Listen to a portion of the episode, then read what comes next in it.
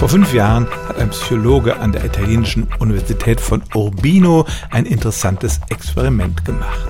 In seinem Labor saßen sich zehn Paare von Probanden gegenüber und wurden angewiesen, einander zehn Minuten lang starr in die Augen zu schauen. 20 andere bildeten eine Kontrollgruppe, die durften nur eine leere Wand anschauen.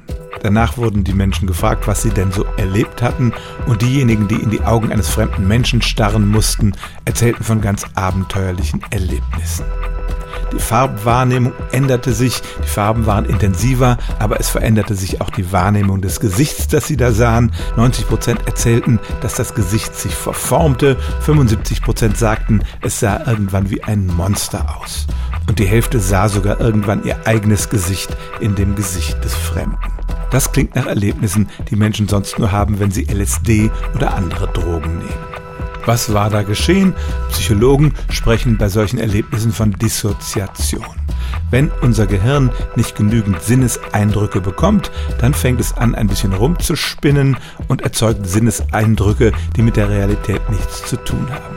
Die Sache ist vorübergehend, dauerte nur ein paar Minuten nach dem Ende des Experiments, aber es war schon sehr eindrucksvoll, was in diesen Menschen davor ging.